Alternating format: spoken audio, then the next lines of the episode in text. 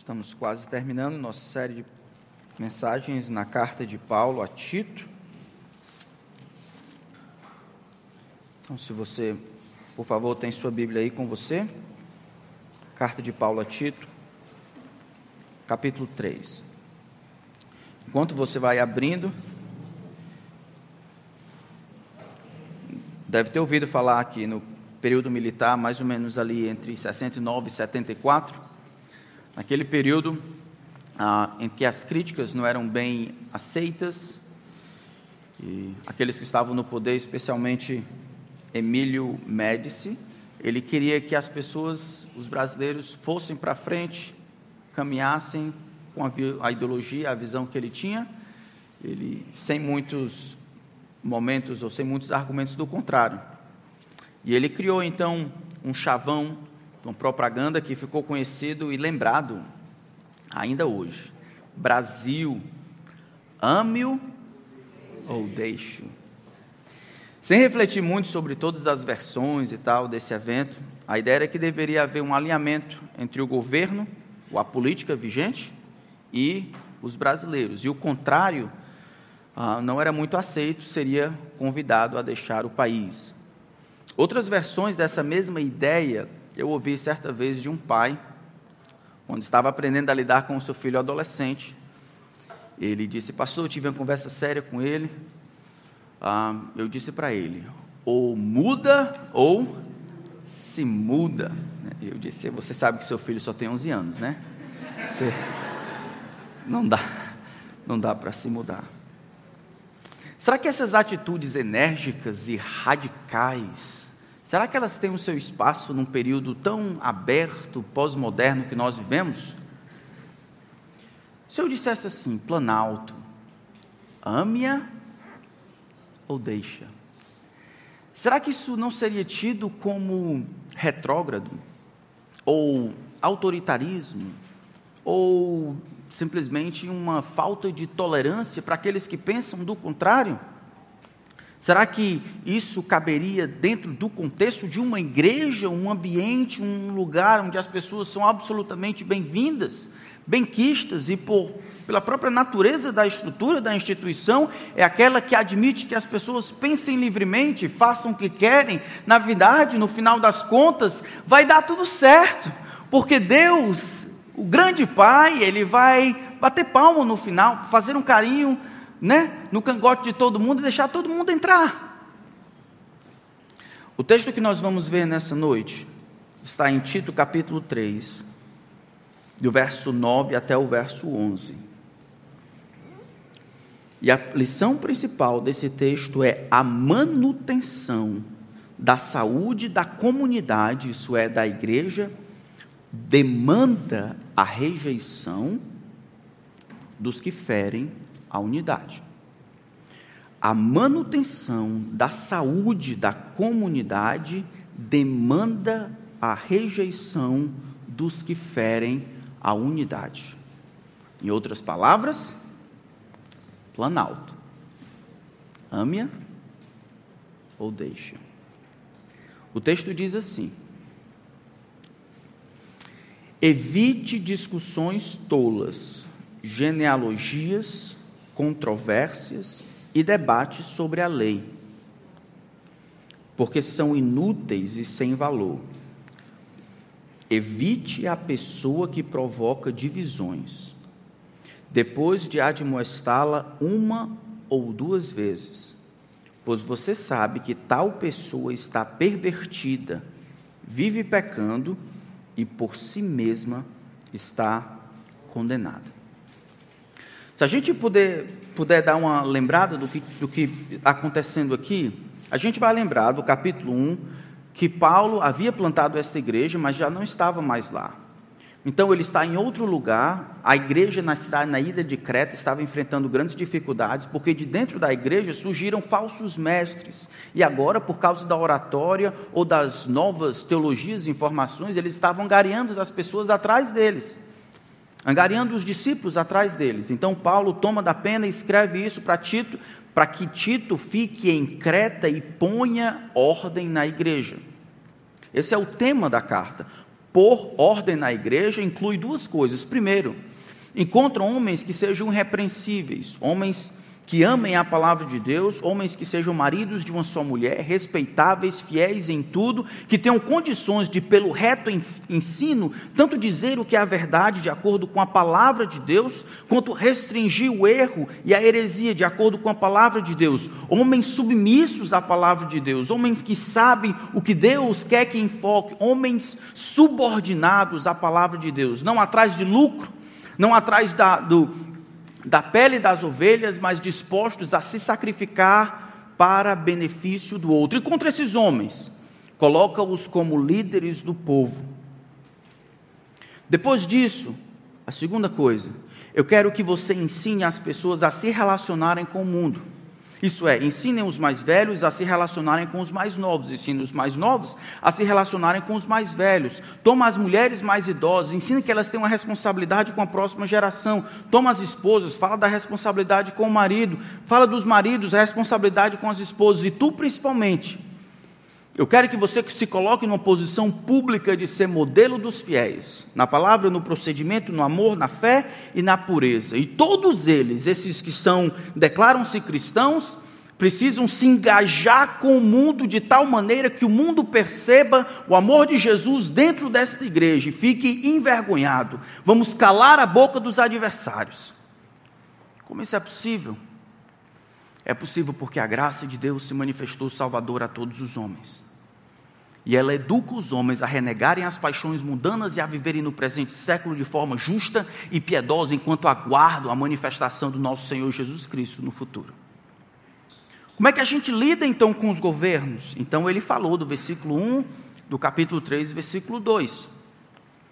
Então, se você se descreveu no versículo 3, isso é, alguém que precisava de salvação, inimigo de Deus no passado, insensato, desgarrado, escravo de todo tipo de paixões e prazeres, se você entender, entendeu que a parte das suas obras, não por mérito, não por vir para a igreja, não por conhecer fulano ou cicrano, não por pagar, não por dar dinheiro, não por obras, não por ir para a igreja, se você compreendeu que a salvação foi dada unicamente pelo sacrifício de Jesus de Nazaré, feito há dois mil anos atrás, a parte das obras, que ele falou no versículo 4 até o versículo 7, então, verso 8, você precisa se engajar na prática de boas obras. Aqueles que olham esse texto dizem, rapaz, versículo 3 era eu. Eu era escravo de todo desejo, era escravo de todos os prazeres, vivia, na, cuidava na minha cabeça. Então Deus manifestou bondoso para comigo e me fez ver minha condição, me fez voltar-me para Jesus, e eu clamei por misericórdia e graça, Senhor, salva-me. Se a salvação me foi dada de graça, por causa da sua misericórdia, eu, versículo 8, eu me engajo na prática de boas obras. Agora, sendo que Deus me tratou com graça e misericórdia, eu vivo para servir aos outros. Começando em casa, no trabalho, na sociedade, ao mundo. Então algo estranho acontece. Versículo 9, ainda falando sobre relacionamentos, ele muda bruscamente. Tenham cuidado. Dentro da igreja, existirão algumas pessoas que eles não tolerarão a unidade. Homens pervertidos por si mesmos, condenados, que vivem pecando, no final do verso 11. Vocês precisam notar esses homens. Em outras palavras, o lema que Paulo estava explicando para a igreja de Creta é a igreja bíblica de Creta, ame-a ou promova a unidade, vá no meio do que Deus dito ou simplesmente deixa. Ame ou deixa a manutenção da saúde da comunidade, demanda rejeição dos que ferem a unidade da igreja. Como é que a gente vê isso aqui acontecendo? Veja que é, é, é, claro, no versículo 9, por duas vezes ele diz: evita discussões tolas, e no verso 10 ele diz: evita a pessoa que promove divisões. As duas coisas estão relacionadas, os verbos, apesar de não serem iguais, eles foram traduzidos aqui como sinônimos. Evita, isso é, fica distante, compreende o que está acontecendo e fica à parte. Essa é a mesma palavra que é utilizada mais na frente, em 1 Coríntios capítulo 6, dizendo: Olha, aqueles que se dizem cristãos ou servos de Jesus Cristo e são imorais, incrédulos, maldizentes, roubadores, beberrões, com esses aí eu quero que vocês não se contaminem, isso é, nem ainda com mais. Em outras palavras, evita que ele não participe das coisas, que ele não esteja perto, que ele não seja tido como alguém que de fato é sem não ser. Esse texto não está falando de descrentes dentro da igreja. O texto não está falando dos visitantes. O texto está falando de maneira clara com aqueles que se dizem cristãos e do meio da comunidade, eles não lutam pela unidade da igreja. Eles querem dividir e conquistar querem gerar contendas, ou por enfraquecer aquilo que Deus fez forte, ou por minar a autoridade e a visão que Deus tem dado. O que eles querem fazer é destruir, matar, derrubar, assim como Satanás diz. Primeira coisa, então, é que rejeite conversas inúteis. Está no versículo 9 o, o primeiro verbo, evita, ele está marcado por quatro erros, ou quatro conversas, ou tipos de conversas, ou toques, que a gente pode ter uns com os outros, na praça e em casa. Discussões tolas, genealogias, controvérsias e debates sobre a lei. Os quatro erros são todos relacionados com a linguagem, são coisas que eu e você conseguimos fazer. Conseguimos fazer aqui, conseguimos fazer quando temos pessoas na nossa casa, conseguimos fazer na praça. Todos nós precisamos estar observando que tipo de linguagem de conversa nós estamos tendo, porque existe um tipo que é errado e por isso deve ser evitado. primeira delas, discussões tolas, ou, em uma palavra aqui mais séria, estúpida. Discussões tolas ou discussões estúpidas. O foco naquelas coisas que são de menos importância. Algumas coisas que são muito caras na vida, mas as pessoas têm a tendência, esses aqui, de focalizarem nas coisas que dividem, nas coisas que causam confusão, não naquelas que agregam, não naquelas que se juntam, mas naquelas que dividem. Esse mesmo problema, ele foi tratado na segunda carta de Timóteo, no capítulo 2. 2 Timóteo, capítulo 2, verso 23, diz assim, ó: Evita as discussões insensatas, tolas, evita, e absurdas que você sabe que só provocam brigas. O servo de Deus não deve andar metido em brigas, em discussões tolas. Na verdade, deve ser brando para com todos, apto para ensinar, paciente, disciplinando com mansidão os que se opõem a ele, na expectativa de que Deus lhes conceda não só arrependimento para conhecerem plenamente a verdade, mas também o retorno à sensatez, a fim de que se livrem dos laços do diabo que os prendeu para fazerem o que ele quer. Para quem Paulo está escrevendo em 2 Timóteo? Se alguém, se você pensou em Timóteo, você acertou. Muito bem. Não sei como é que você conseguiu. Tá.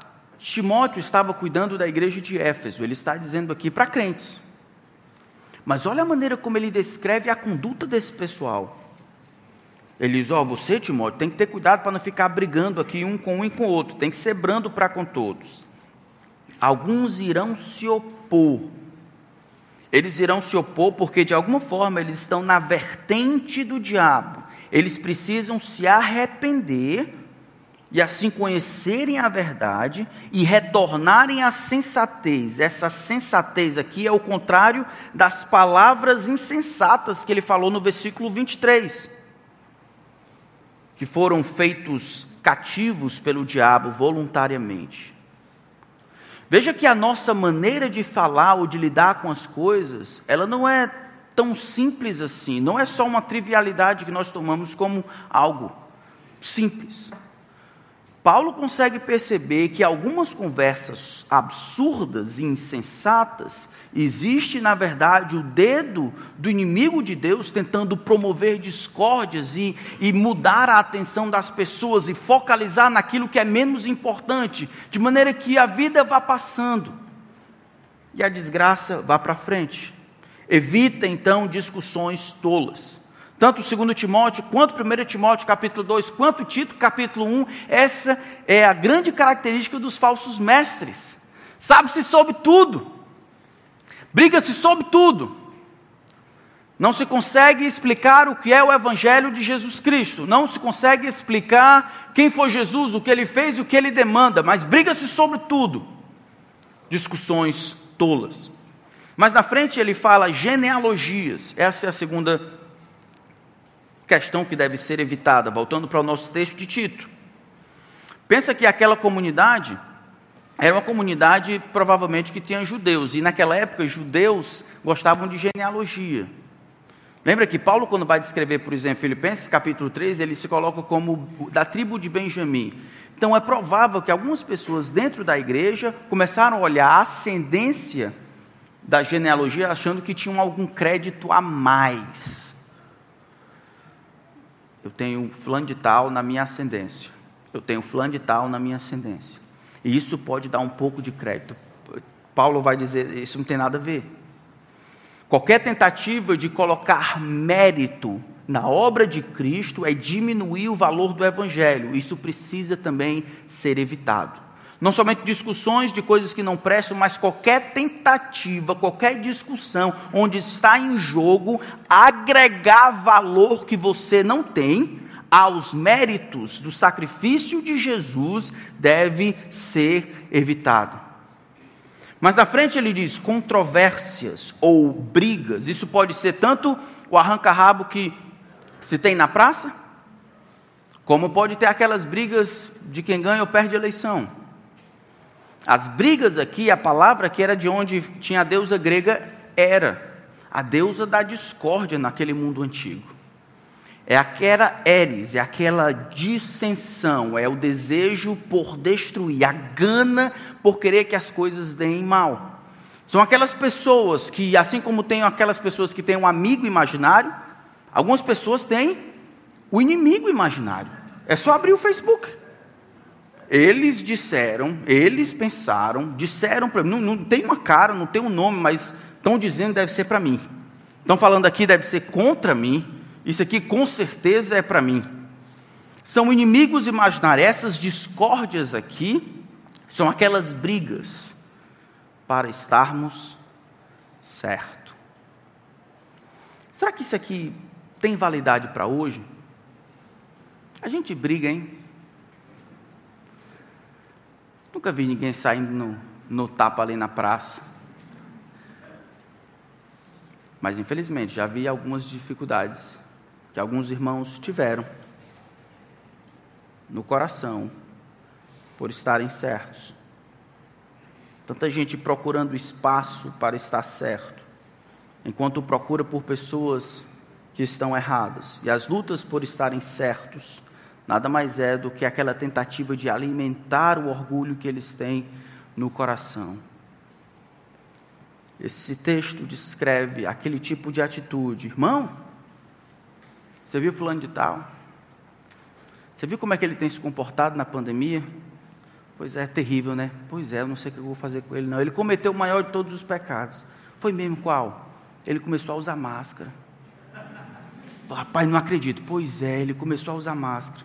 Não, eu, eu sempre soube que ele tinha uma quedinha pelo dedo do diabo. O que é isso? Isso é o desejo por estar certo.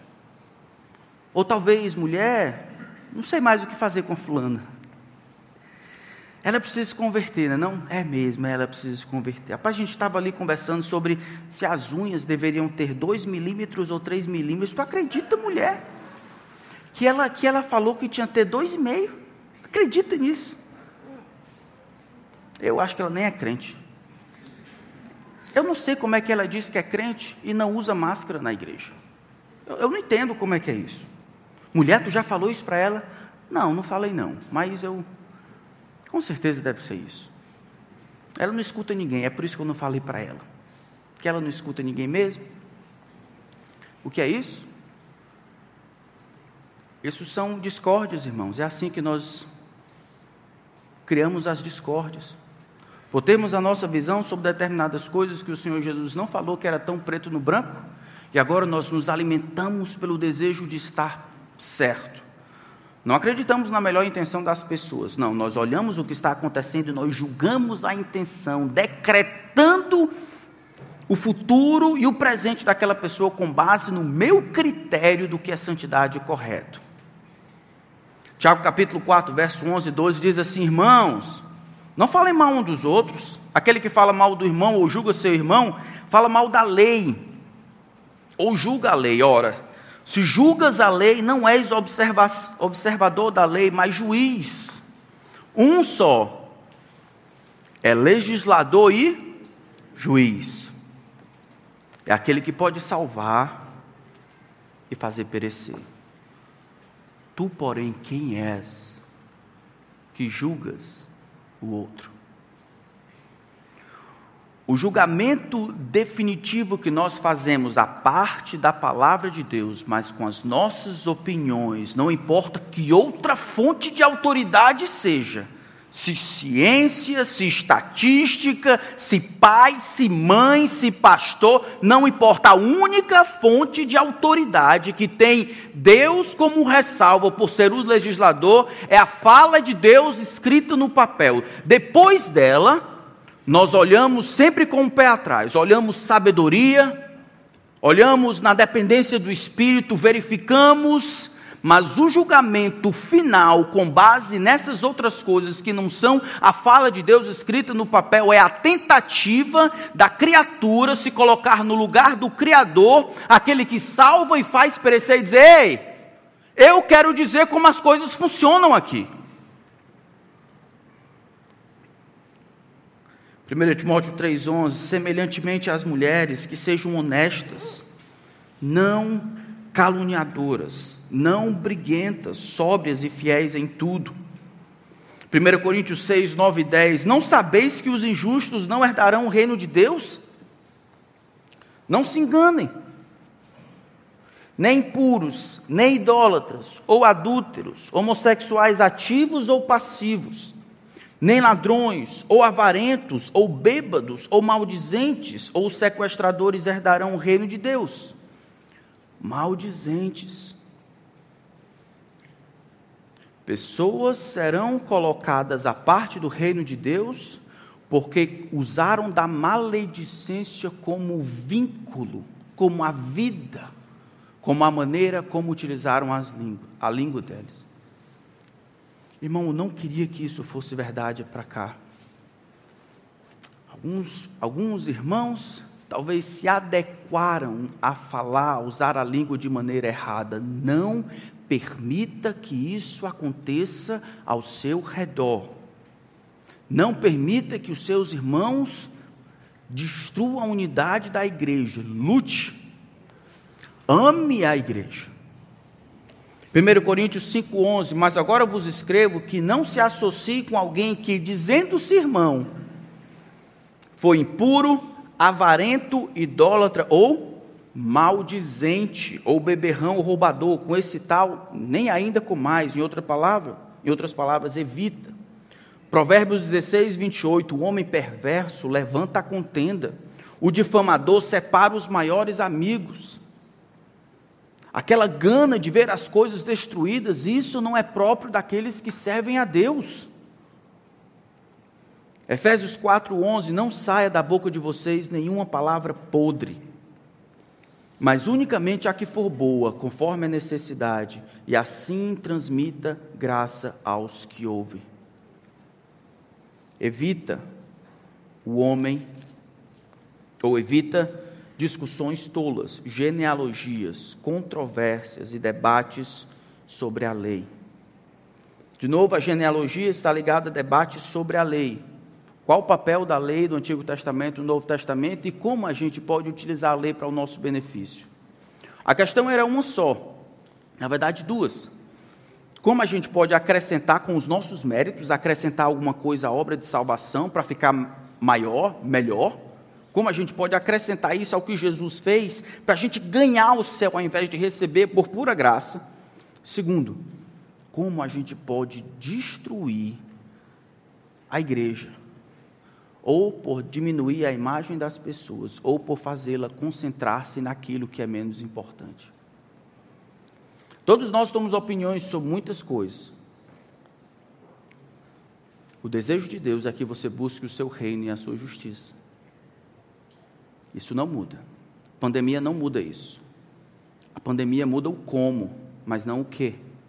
O que continua fazer discípulos de todas as nações, promover a unidade da igreja. E todas as vezes que nós colocamos as nossas opiniões como sendo opinião de Deus e nós colocamos todo mundo pela minha percepção da verdade, então eu me coloco num patamar onde Deus deveria estar.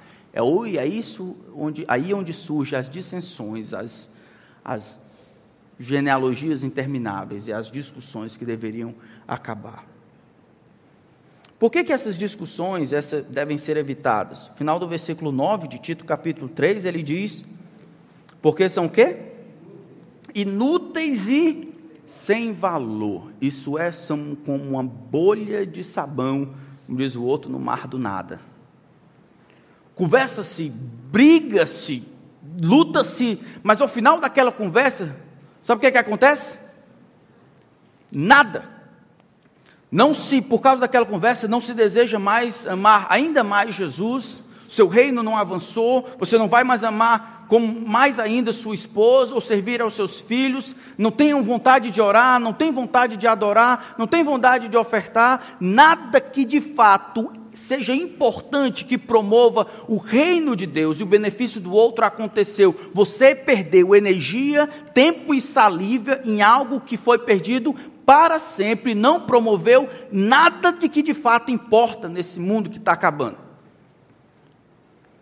Deus quer que você não perca tempo com besteira, discussões tolas, genealogias, coisas a respeito de, de lei e brigas.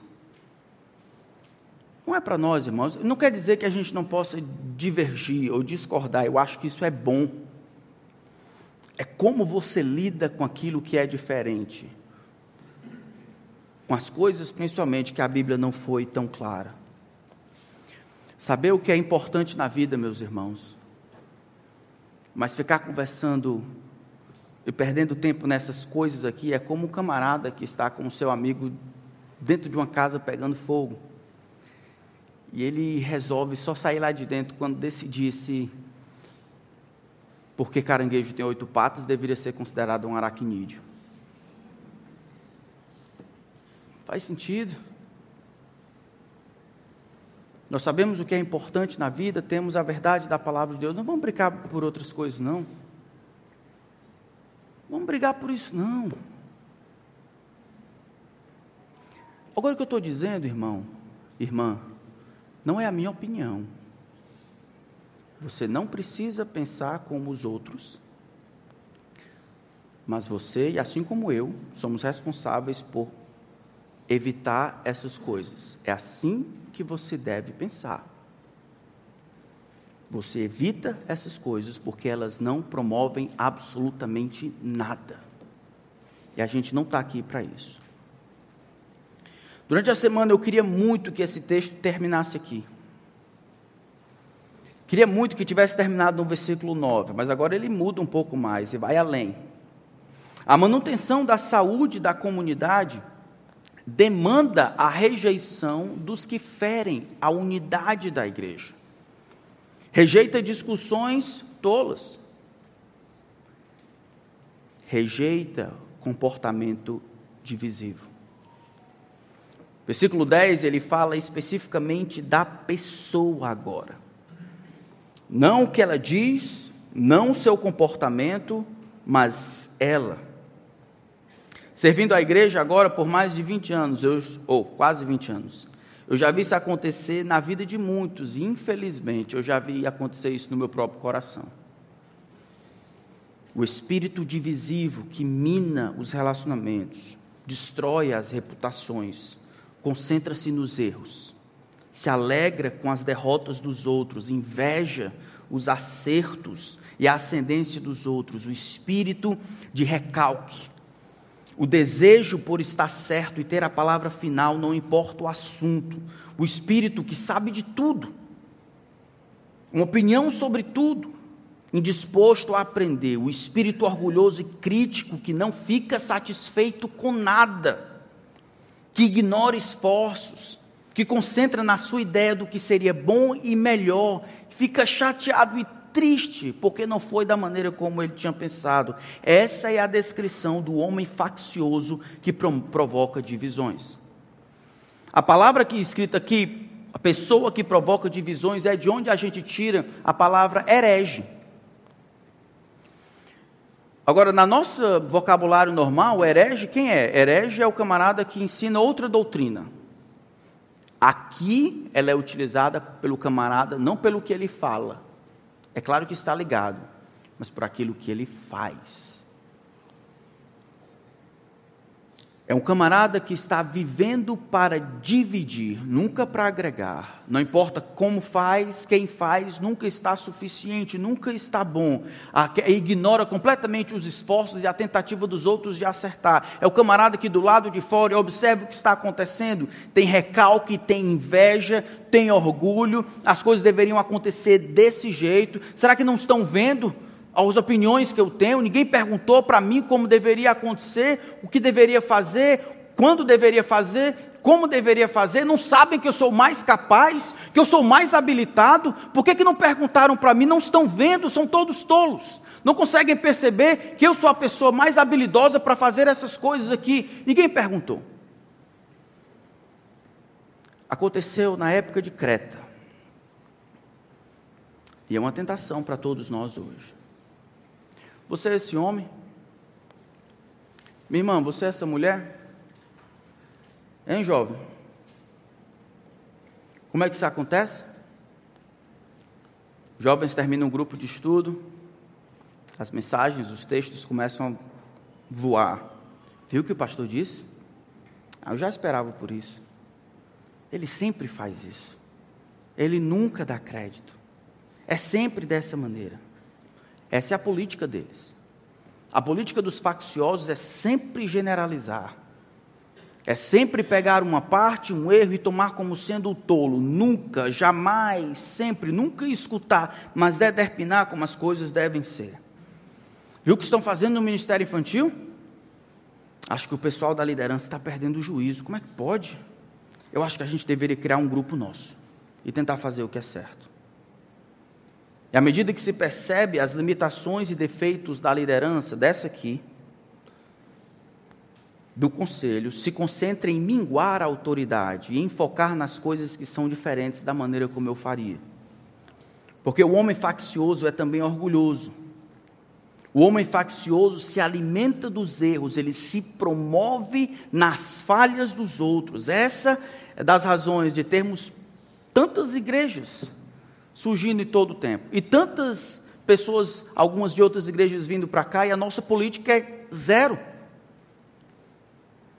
Porque, como aconteceu na carta em 2 Timóteo, as pessoas vão procurar alguém para culpar. Eu não estou lá, então alguém menor do que eu com certeza está lá. E ele não é tão bom quanto eu, então provavelmente está errado. Então eu vou mudar de igreja. E assim surgem várias igrejas. Todo reino dividido contra si mesmo não pode subsistir. Isso significa que os outros não podem crescer, que áreas precisam de atenção. crítico e divisivo só vê os pontos ruins, porque ele se alimenta dos erros dos outros. É como ele constrói a vida dele. Sobre os ossos dos seus irmãos mortos, pela sua língua, ele fixa a sua bandeira. Não é à toa que Paulo é tão incisivo. Ó, identifica quem é e tu fala duas vezes com ele. Depois de duas vezes, tu evita. Acabou. Essas duas vezes aqui são duas vezes literais, ou uma ou duas. Quando ele diz uma ou duas, o que ele quer dizer é dê a oportunidade para que Deus trabalhe, demonstre graça. Ó, Tiago, é o seguinte, eu preciso falar contigo, porque eu te vi conversando ali e tu minando, rapaz, falando de fulano de tal, e fulano, rapaz, está errado, isso não é a vontade de Deus. Vá falar com ele, vá resolver com ele lá. Viu, Tiago? Tá bom. Na próxima semana e tal, tá vendo, aí junto o negócio, e aí de novo vai dividir. Tiago, já falei contigo. está falando aí do irmão, rapaz, está tentando fazer lá, tu não foi falar com ele, só ficou tentando destruir, arruinar e diminuir a reputação do camarada, contando isso para outra pessoa, tentar resolver o problema. Desculpe, Tiago, eu preciso levar para frente. Mateus 18. Evita o homem, depois de admoestá-lo, de ajudá-lo, de, de, de retrucar com ele uma ou duas vezes. Ele diz por quê. Depois de uma ou duas vezes. Aqui a gente precisa ler isso de acordo com Mateus 18. Pois você sabe, isso é, é perceptível, está claro. Depois de ser anunciado que aquilo que ele está fazendo é contra a vontade de Deus, que ele vai quebrar e destruir a igreja, aquele camarada, aquela irmã consegue se manter a mesma, está claro, evidente que ele está pervertida, não moralmente, mas intelectualmente, ele não está pensando certo, porque a sua alimentação espiritual é fofoca, é maledicência, é genealogia, é disputa tola, é besteira, é isso que ele tem na cabeça. E se ele for crente, o Espírito Santo não tem nenhuma ferramenta para ajudá-lo no seu processo de maturação ele está pervertido mentalmente, nublado os seus sentidos. Ele vive pecando e por si mesmo está condenado. Aqui ele faz uma lembrança de Romanos capítulo 1. Tudo começa na mente. Inculcando-se por sábios, eles se tornam loucos. Os homens percebem a realidade, eles se tornam pervertidos mentalmente. Isso gera proliferação de pecado na vida dele. Eles vivem pecando e, por viverem pecando, isso comprova que o seu julgamento em evitá-lo está certo. Por si mesmo estão condenados. Se você está aqui, meu irmão, minha irmã, e você não quer promover e somar, nos diga como a gente pode servir você. Mas nós não vamos admitir que você fale da igreja de Jesus e daqueles que Deus tem colocado para servir. Você pode falar com eles, mas não pode falar deles. Essa é a vontade de Deus. Pastor, então você está dizendo, se eu estou entendendo bem, que eu não posso discordar daqueles que Deus colocou em posição de liderança, é isso? É isso que eu estou entendendo? É isso? Não, não estou dizendo isso não. Eu falo por mim, não falo pelo conselho agora. Eu gosto, acho muito legal que as pessoas discordem de mim. Por quê? Porque eu quero crescer e discordando, vendo outros pontos, isso me ajuda a crescer. Eu acho, na verdade, importantíssimo que haja discordância. O que, que você faz com isso? Digamos que tenha um casal e esse casal entra num determinado atrito ah, porque o marido quer fazer determinada coisa. A esposa e os filhos, são seis, não querem fazer aquilo. E aí eles se juntam ali e eles começam a criar eles dão todas as, as argumentações para o pai, e o pai diz: Eu entendi, eu entendi. Mas por causa disso, disso, disso, disso, eu acho que a gente não deve fazer. Agora, aquela família tem duas oportunidades. Uma, entender que a responsabilidade delas é diante de Deus, a esposa principalmente funcionar como auxiliadora, explicando as razões, e os filhos precisam se submeter. Ou pode se criar um motim. Mãe, a gente, nós somos maioria aqui. Papai é só um, nós somos sete. Se a gente colocar o cachorro, fica oito. Como é que. Não, isso não existe. Quer dizer, não, isso não existe. E aí começo a, a diminuir. Não, não. Aí, aí, aí já entrou no negócio. Não, seu pai sempre faz isso. Aí eu, é, papai não sei o quê. E aquele acabou-se. Aí agora o, o pai e o ladrão que matou, o latrocínio que matou o outro camarada na esquina são no mesmo pé de igualdade. Agora acabou, se o pai não presta mais, né? generalizações suas, sempre, nunca, jamais, toda vez, toda vida e tal. Houve a, a possibilidade de explicar claramente. Precisa haver agora a oportunidade de deixar Deus fazer o que é responsabilidade dele. Isso vai promover divisão, como acontece na igreja, também acontece na família. Então, como é que a gente faz quando a gente tem uma. Quando você discordar do conselho? Eu acho que não deveria ser assim, eu acho que deveria ser do outro lado, ou descontar do ministério infantil, ou de qualquer outro ministério, ou do seu pai, ou da sua mãe, o que, é que você faz? Algumas ideias aqui. Primeiro, não leve para o lado pessoal. Não tente ler as intenções da pessoa. O pastor está fazendo aquilo ali, ó. O pastor não gosta de mim. Meu pai está fazendo isso porque meu pai gosta de me perturbar, por isso. Fulano tal está fazendo isso porque não gosta da minha. Ler intenção é coisa de Deus. Por isso que Tiago vai dizer: olha, se você tenta julgar, você não é legislador, você não é observador, é legislador. Ou seja, isso é orgulho, você tentando ser igual a Deus. Não acho que porque ele fez algo que você não gostou, que ele quis ofender você. Então não leve para o lado pessoal. Dois, ataque o problema, não as pessoas. Ataque o problema, não as pessoas. Ele sempre faz isso. Ele é isso aqui é. Não, tente ver o que aconteceu e tentar resolver no problema, não as pessoas. Três, não confunda a lei de Deus com a sua lei. Você não é Deus, eu não sei se você sabe disso. Estou aqui para lhe dizer: você não é Deus, eu não sou Deus, e a gente pode errar.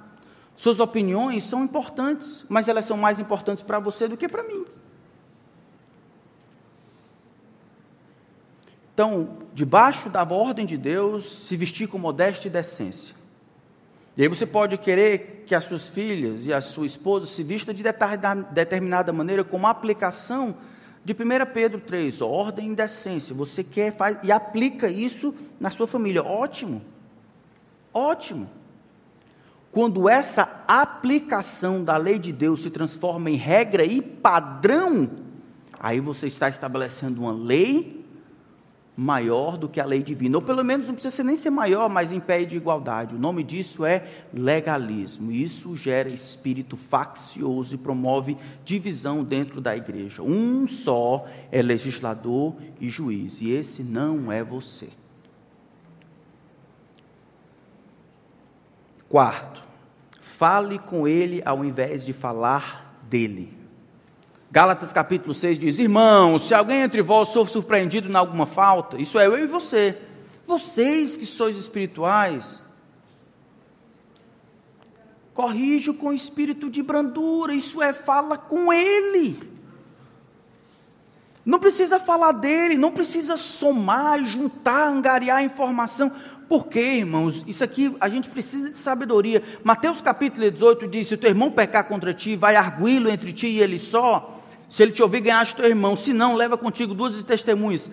A, a ampliação, o aumento de, da inclusão das pessoas nesse processo de ajudar e disciplina, não é somente para tentar convencer aquele irmão, mas para que a reputação também daquele irmão seja resguardada.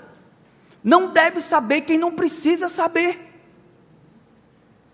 Quem não precisa saber, não deve saber.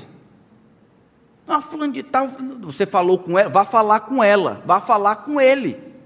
Se ele ouvir você, tá massa. Morreu. As falhas e os erros dos seus irmãos, das suas irmãs, não é parque de diversão da sua língua, não. A gente cuida e ama a igreja. Fale com ele ao invés de falar dele. Vá direto ao ponto. Tente resolver. Havendo discordância, se for pecado, leve outra pessoa. Se for diferença, se contente na sua posição de criatura e não tente ser criador. Aceite o irmão.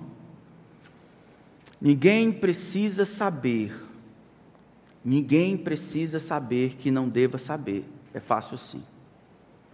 Lendo junto com Mateus 18, Aqui, esse evitar vai ter a ideia de exclusão. A manutenção da saúde da, da comunidade demanda a rejeição dos que ferem a unidade da igreja. Então, infelizmente, o alerta de lá ainda serve para nós. Nós interagimos com o mundo, interagimos com os outros, nos protegendo e cuidando uns dos outros. O espírito do inimigo, ele vai ficar tentando destruir o que Deus tem tentado construir. A vontade de Deus é que você se coloque dentro do plano para promover a unidade. Se você está aqui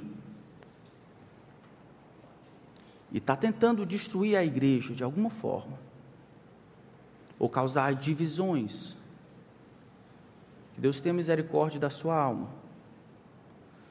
Nós estamos orando para termos sabedoria para identificar essas pessoas e convidá-las à salvação em Cristo, se elas precisam, ou que procurem outro canto. O que a Bíblia diz é que nas igrejas locais nós vivemos para o outro e juntos. Se você não ama, deixa. Mas não trate mal a igreja do Senhor Jesus Cristo. É dele, ele comprou com o seu próprio sangue. Se você tem um irmão, uma irmã do, do seu núcleo aí, que tem a mania de dividir, tome uma decisão diante de Deus, meu irmão, minha irmã. Não escute maledicência. Não escute, tome isso como sério. Isso é pecado diante de Deus. Não permita que outras pessoas falem dos outros para você. Histórias como, deixa eu te confidenciar alguma coisa. Não, você não precisa, você não é confidente, você não é padre. Eu posso te dizer uma coisa aqui na confiança? Não, não pode. É dos outros? Eu não quero saber. É dos outros? Não quero saber.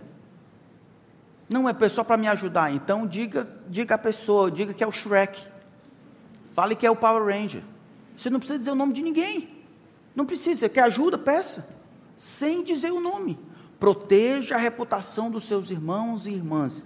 Não divida aquilo que Deus fez um. Amém? Vamos orar. Senhor, nós precisamos de ajuda. Nós queremos viver em função dos outros, para a glória do Teu nome.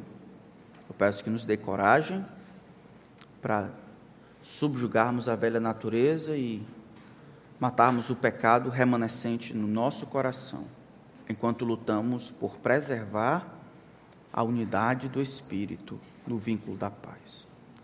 Aqueles dentre nós que se infiltrando procuram destruir a unidade da igreja, que o Senhor trabalhe nos seus corações, que o Senhor nos ajude a ajudá-los à medida que eles respondem ou não à admoestação. O Senhor nos ajude a evitar discussões tolas e evitar o homem e a mulher de espírito faccioso. Em nome de Cristo. Amém.